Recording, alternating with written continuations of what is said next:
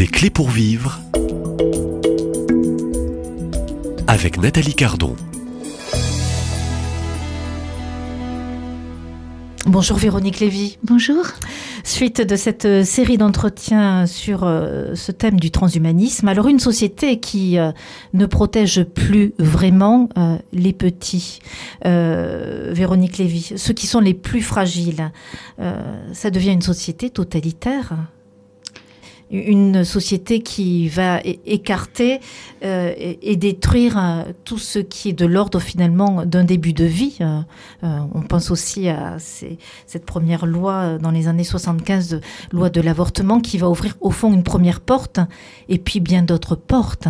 Vous avez évoqué aussi la PMA, tout ce qui se travaille aussi dans nos laboratoires au niveau expérimental sur l'embryon et puis l'embryon artificiel qui sera au fond dans les dix ans à venir euh, opérationnel sur le marché Où allons-nous Que voulons-nous? Oui, euh, si vous voulez, le masque, le transhumanisme est le masque de l'eugénisme en fait. Et au fond, euh, on parle de société totalitaire, mais Benoît XVI l'avait déjà vu de manière prophétique le 8 août 2001 euh, il était alors préfet de la congrégation pour la doctrine de la foi, il était encore cardinal et il s'alarmait déjà. Et je cite ce qu'il a écrit. Dans un certain sens, Hitler avait anticipé certains des développements modernes comme le clonage ou l'expérimentation médicale sur les embryons humains. Il est terrifiant de voir que certaines des puissances qui, il y a plus d'un demi-siècle, ont vaincu le nazisme, optent aujourd'hui dans le domaine scientifique pour des pratiques inhumaines comme le clonage. C'était en 2001. Il ne... Aujourd'hui, il y a le clonage, il y a les manipulations génétiques, il y a le tri préimplantatoire, prénatal. Il y a euh, l'explosion des frontières interespèces, où euh, on abîme l'être humain, on le défigure en passant bien évidemment par le lieu de la conception qui est le lieu de la féminité, pour fabriquer des embryons transgéniques mais chimériques, où on va abîmer l'être humain en mettant des embryons, des cellules embryonnaires, qui sont, je le répète, l'être même de l'embryon, dans des, dans des ovocytes animaux. Il peut y avoir des migrations de cellules embryonnaires vers le cerveau de l'animal, etc. On brouille les frontières interespèces. On abîme l'être humain. On l'arrache, je dirais, on défigure. On euh, défigure l'homme. Et pour défigurer l'homme, on spolie la femme de sa maternité. On spolie la femme de sa maternité. Vous savez, euh, on est toujours dans la division. On a d'abord euh, essayé de séparer l'acte sexuel de l'amour, et puis on a séparé la fécondation de l'acte sexuel, et finalement, on a euh, technologisé complètement cet acte de, fécondation qui était un acte mystérieux, un acte d'amour, un acte de conception. On un, acte de communion et d'union. Un acte de communion. On en a fait un acte de technologique. Et euh, même pas médical, parce qu'il ne s'agit pas de médecine. La médecine est là à l'origine pour soigner. Euh, comme le dit d'ailleurs euh, Madame Fourcade, euh, je suis là pour donner la vie, pas pour donner la mort, en parlant de l'euthanasie, mm. puisqu'elle est euh, la directrice de l'association qui œuvre pour les soins palliatifs. Donc, on en est là.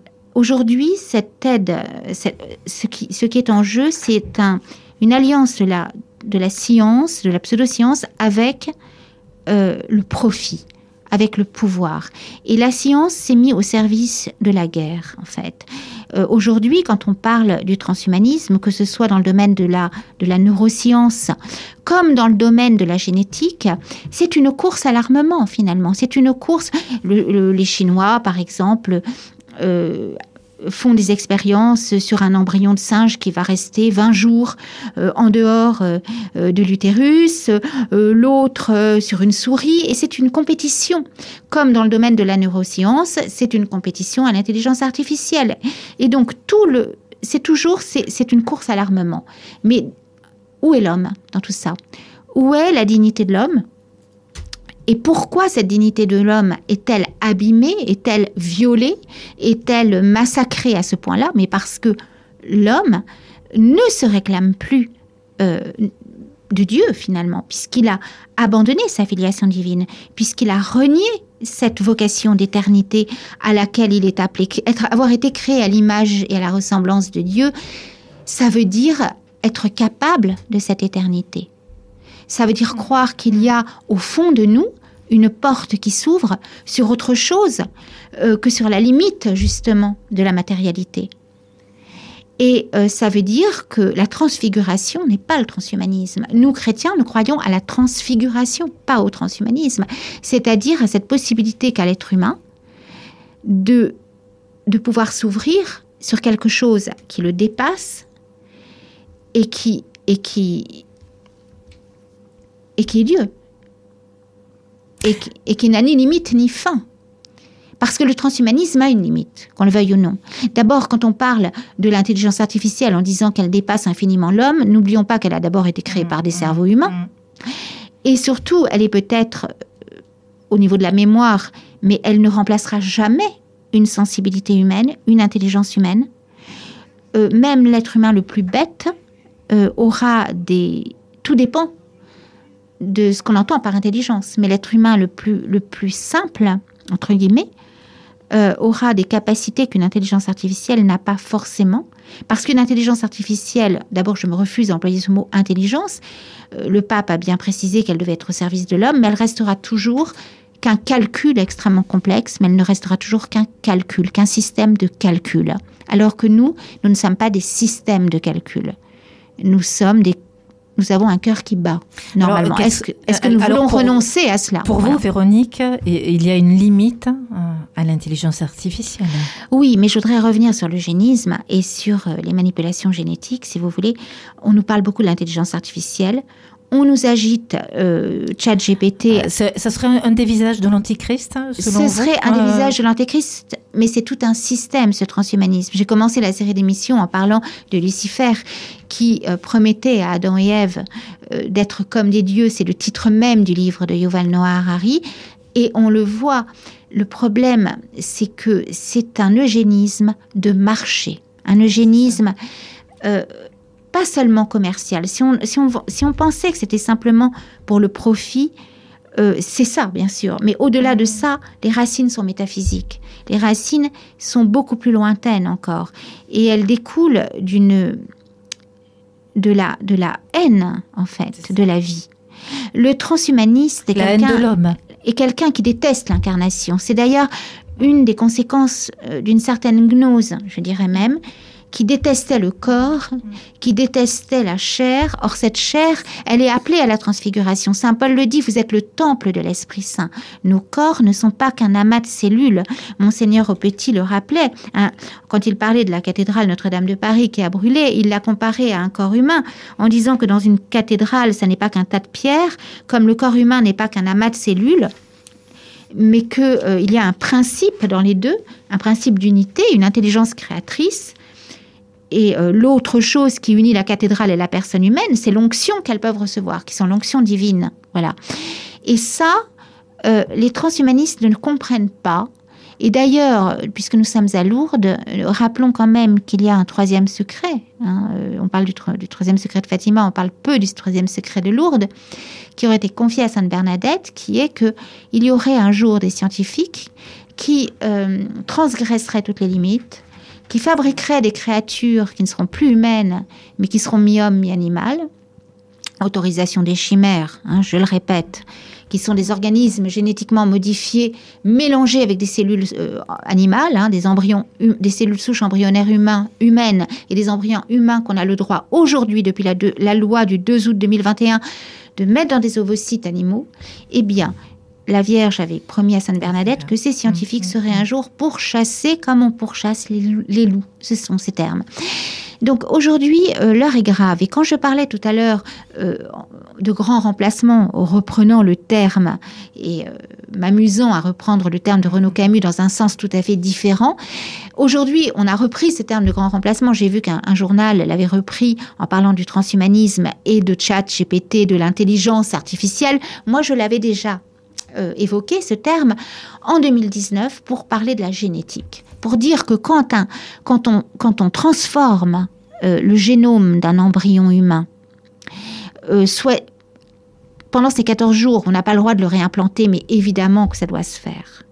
Et même si nous, en France, on n'a pas le droit de le réimplanter, il y a des pays qui ne se gênent pas pour le faire, et on ne sait pas ce qui se passe dans l'ombre des laboratoires.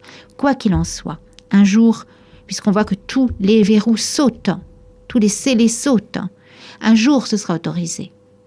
La Convention d'Oviedo, qui était une référence, on l'a vu, a été modifiée. L'article 13 a été arrangé, modifié. On a autorisé euh, la recherche sur l'embryon, enfin la modification du génome de l'embryon dans le cadre de la recherche. Mais un jour, on autorisera que pour, pour des raisons médicales qu'il soit réimplanté dans un utérus artificiel ou véridique. Ce qui se passe aujourd'hui, c'est que la femme est spoliée de sa maternité. Et donc, cette défiguration de l'homme, ça passe par la femme, ça passe par le, la violation du lieu de la femme. Et ce n'est pas par, hasard que cette émission, nous la...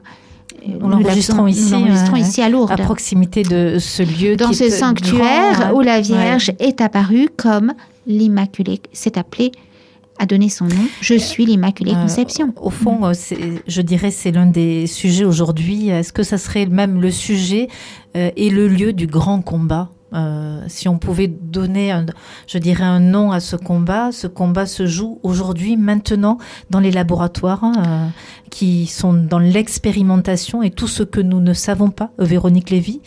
Tout à fait. Alors comment, comment je devrais trouver les armes pour euh, lutter euh, mm. dans euh, ce lieu qui est, qui est le combat qui touche au fond à, au mystère de, l'incarnation, le mystère de la vie? Ben, Je crois que nous sommes dans l'actualisation du péché originel et dans ce grand combat de l'Apocalypse à la fois. les deux se rejoignent évidemment. je crois que c'est une... Oui, en fait, à travers l'être humain qu'on défigure par le lieu de la femme, on s'attaque directement à Dieu, à l'acte créateur du Dieu et à son incarnation.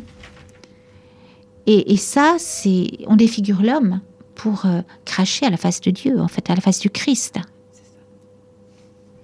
Véronique Lévy, euh, merci. Euh, je vous retrouve dans ce même sanctuaire à Lourdes pour la suite de cette série d'entretiens. À demain, même lieu et même heure.